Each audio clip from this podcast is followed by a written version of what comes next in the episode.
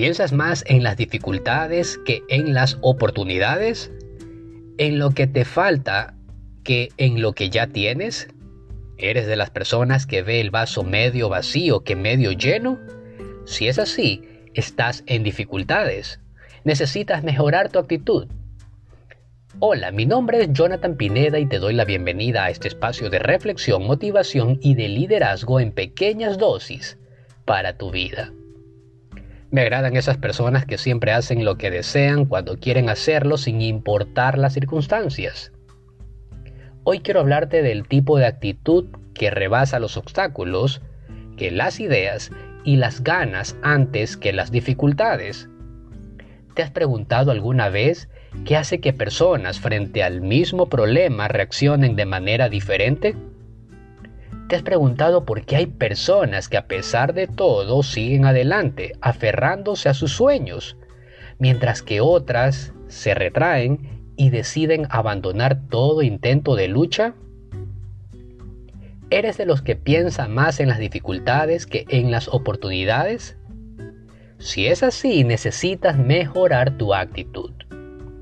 Cualquier desafío que nos propongamos en la vida no va a carecer de amenazas, y la verdad, queridos amigos, cualquiera que sea nuestro objetivo en la vida, vamos a tener que revestirnos de valor, porque no será nada fácil alcanzarlo, ni tampoco será imposible.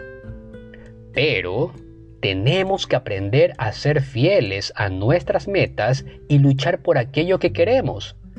Ahora bien, la pregunta que debes hacerte es, ¿cómo puedo mejorar mi actitud?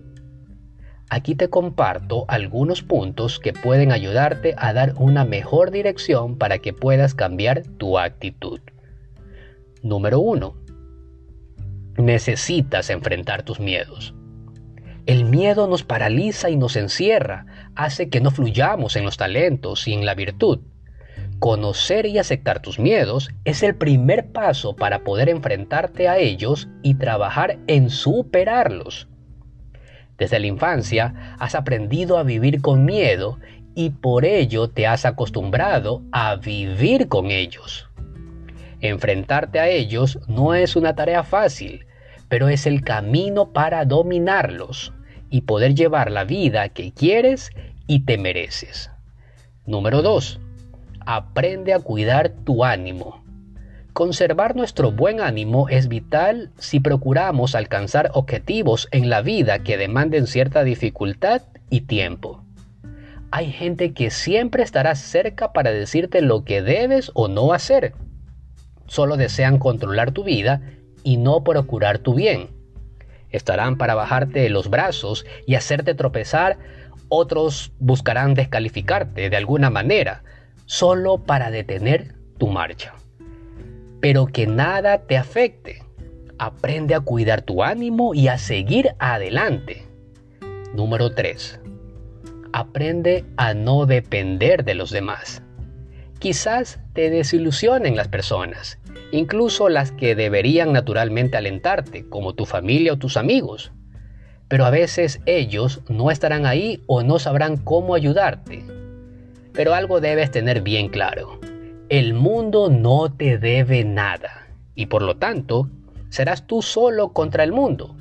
Así que asúmelo sin resentimientos y no te rindas en esta vida lamentándote que nadie te ayudó. Pero hazme un favor. Confía en Dios y en las herramientas que te ha dado. Dicho esto, te obsequio un tic más. Aprende a creer más allá de tus propias fuerzas y posibilidades. Así que no solo creas en ti mismo, sino también cree en Dios. Si me preguntas, ¿qué me hace fuerte a mí?